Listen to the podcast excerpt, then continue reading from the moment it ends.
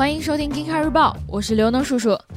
比亚迪的官方消息说，他们和锂资源储能丰富的青海省达成合作，将投资建设一座年产能十千兆瓦时的动力电池工厂。另外，他们还计划和青海省政府合作开发新能源车必要的镁金属资源。今年，比亚迪的新能源车销售目标是十五万辆，是去年的两倍多。而新工厂的建设可以保证他们后续的电动车产能。不谈设计，比亚迪其实挺好的嘛。保利地产前天发布公告说，他和另外三家企业合伙成立的保利资本，打算最多用二十五亿人民币获得滴滴出行百分之一点四六的股权。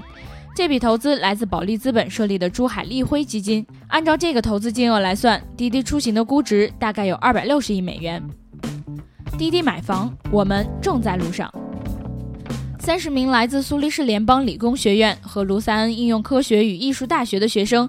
联手打造了世界上加速最快的电动车，在瑞士的一个空军基地里，这辆电动车只用了一点五一三秒就完成了百公里加速，并且创造了新的世界纪录。这辆车的四个车轮都内置了功率为三十七千瓦时的轮毂电机，而车重只有一百六十八公斤。上次写最快百公里加速电动车的时候，被破纪录的好像就是这伙人。吉利正式发布公告，宣布已经和一家独立的第三方投资者签订了协议，准备出售持有的部分智斗汽车股权。第三方还承诺帮吉利销售剩余的智斗股份。智斗汽车是由主攻电驱动技术的新大洋集团和吉利汽车共同打造的电动汽车品牌。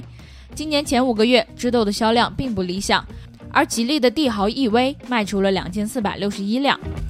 虽然都不是亲生的。可沃尔沃的地位不知道比智斗高到哪里去了。